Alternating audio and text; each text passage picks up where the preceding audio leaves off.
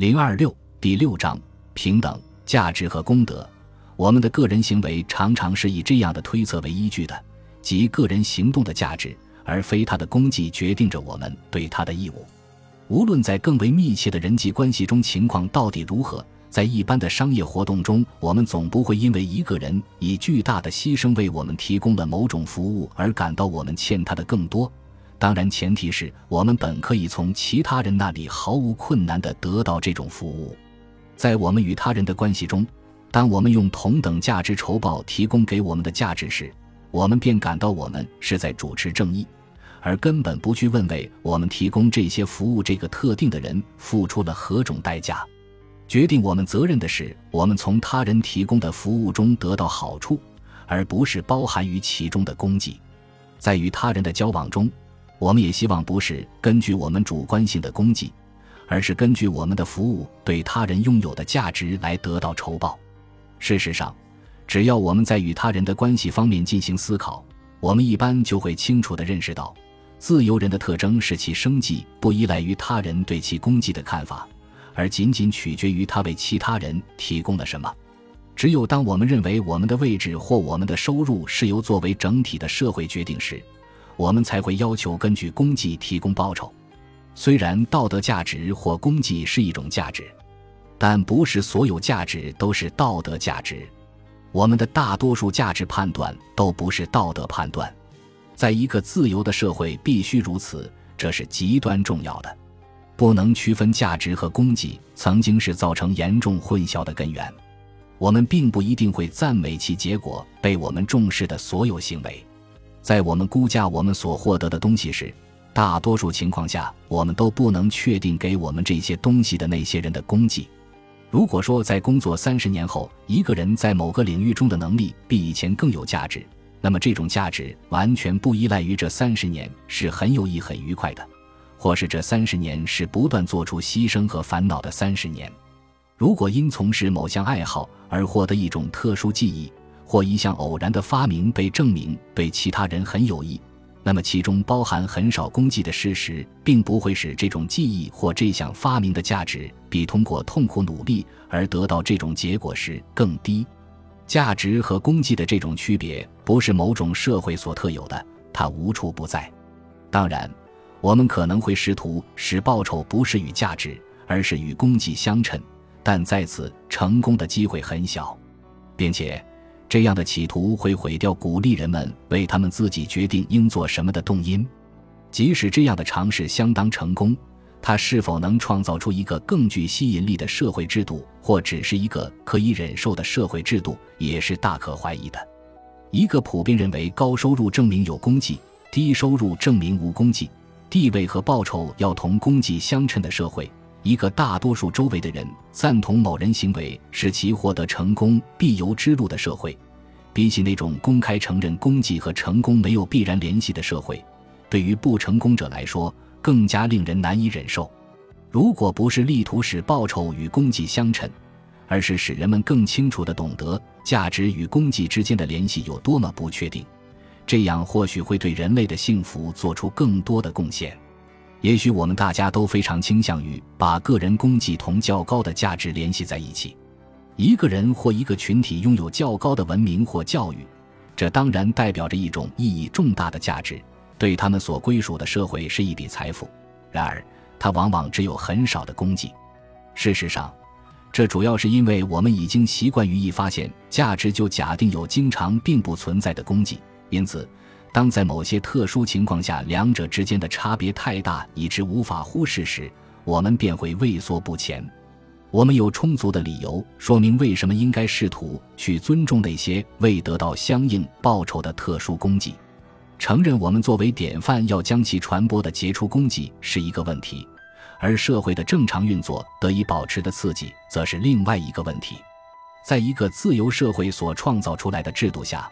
对那些偏爱自由社会的人来说，一个人的发展取决于某些上司或大多数同伴对其的评价。诚然，随着社会组织越来越壮大、越来越复杂，估价一个人贡献的工作也变得更为艰难。因此，在许多情况下，越来越有必要让领导者眼中的功绩，而不是贡献的具体价值来决定报酬。只要这样做尚未造成这样的结果，即整个社会都不得不接受唯一一种评价功绩的结合尺度。只要有许多组织相互竞争，从而提供出各种不同的发展可能性，那么这种发展不仅同自由是协调一致的，并且它会扩大每个人选择的范围。究为清楚起见，同自由和强制一样，公平这个概念的含义也应被限定为一个人怎样被他人有意对待的方式。人们生活的某些条件是可以被控制的，公平正是有意的确定这些条件的一个方面。如果我们希望个人的努力都由他们自己关于前景和可能性的见解去指导，那么他们努力之结果必然是不可预见的。而关于由此产生的收入分配是否公正这个问题也就没有意义。公平的确要求人们生活中由政府决定的那些条件同样的向所有人提供，但是这些条件的平等性必然导致结果的不平等。无论是特定公共机构提供平等的供应品，还是在我们彼此的自愿的交易中平等的对待不同伙伴，都将不能确保报酬与功绩相适应。对功绩的报偿是对我们服从他人要我们做什么事之愿望的报偿，而不是对我们通过执行最佳选择而向人们提供的好处的补偿。事实上，反对政府企图规定收入尺度的理由之一。正是国家必须力图在其方方面面的工作中都必须公正。一旦根据功绩确定报酬的原则作为收入分配的公正基础被接受，公正便会要求所有希望公正的人按照这一原则得到报酬。接着，人们又会要求这个原则要适用于所有人，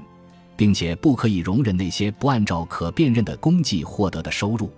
甚至试图去区分正德的和不是正德的收入或收益，也将形成一种国家不得不应用而实际上无法普遍应用的原则。每一次这种力图有意识地控制某些报酬的尝试，都必定导致人们进一步要求进行更新的控制。这种分配公正的原则即使被采用，但是在整个社会按照这个原则组织起来之前，它是不会被付诸实施的。这将创造一个在所有主要方面都与一个自由社会大相径庭的社会，在其中公共权力决定着一个人要做什么以及如何去做。诗最后，我们必须简短地考察一下要求更平等的分配的人们经常用以支持其观点的另一个论点，虽然它很少被明确地表述过。这个论点认为，作为某个社会或某个民族之中的一个成员。每个个人都有权利要求由他所属的这个群体的一般福利所决定的那种物质生活水平。这一要求同根据个人功绩进行分配的愿望处于荒谬的矛盾冲突中。显然，没有任何功绩是与生俱来的。致使公正的任何论据都不能以某个特定的人出生在某地而不是其他地方这个偶然事件为依托。一个比较富裕的社会，事实上。通常会给其最贫穷的成员带来那些贫穷社会的成员不曾了解的利益。在一个富有的社会中，其成员要求更多利益的唯一理由是，那里有许多政府可以没收和再分配的私有财产，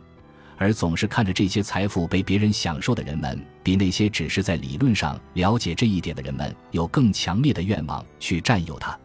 一个社会的成员共同努力去维持法律和秩序。共同努力去组织一定的社会服务工作，没有显而易见的理由说明为什么这种共同努力就应该使社会的成员都有资格去占有该社会的一份财富。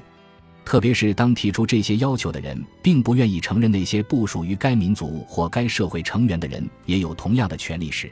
这种要求就更难自圆其说了。在一个国家的范围内承认这种要求，事实上只会创造出一种新的。对国家资源的集体的，但同样专有的财产权，用涉及个人财产时的同样理由时，无法说明这种财产权是正当的。很少有人愿意承认在世界范围内实现这种要求的公正性。在某个特定的国家内，大多数人拥有强制实现这种要求的实际权利，而在世界范围内，大多数则还没有这种权利。这个显而易见的事实，几乎并没有使这种要求具有更高的公正性。有充足的理由说明，我们应该努力用我们可利用的一切政治组织去供养弱者或不可预见的灾难的受害者，对那些涉及所有一国公民的特定风险加以预防。其最有效的方法就是向每个公民提供预防这些风险的保护，这可能是完全正确的。针对这些一般风险的预防措施所能达到的水平，则必然取决于该社会的总的财富状况。然而，某些人的下述要求则是只去迥异的另外一码事。有人认为，那些穷人只是指在同一个社会中还有更富的人，有权分享那些较富之人的财富。在一个已达到一定文明和享受水平的群体中出生，便赋予一个人分享该群体所有好处的资格。所有的公民需要社会提供某些共同服务，但这却不是任何人都有权要求在所有好处中占据一份的理由。一个社会的财富状况可能会为某些人应该自愿地给予其同胞什么好处确定一个标准，但却不是任何人都可以要求什么好处的标准。随着我们一直反对的这个观点被越来越多的人所接受，民族性群体将变得越来越具有排他性，不是让别国人享有富有国家中的好处，而是宁愿将他们排斥在外，因为一旦允许他们享有这些好处，用不了多久，他们就会作为其权利要求对该国的财富占有一定份额。一个国家的公民资格，甚至在一个国家的居留，将赋予人们要求一定的生活水平的权利。这种观念正在成为国际摩擦的一个重要的根源。既然在一个国家内应用这项原则的唯一理由是政府有力量去强制推行它，那么如果我们发现，在国际范围内也有人用强力来推行这项原则的话，我们便不必惊奇了。如果说多数人对少数人享受的好处拥有权利这一点已在一个国家的范围内得到承认，那么就没有理由说明这项原则为什么就不应跨越现存国家的边界呢？本集播放完毕，感谢您的收听，喜欢请订阅加关注，主页有更多精彩内容。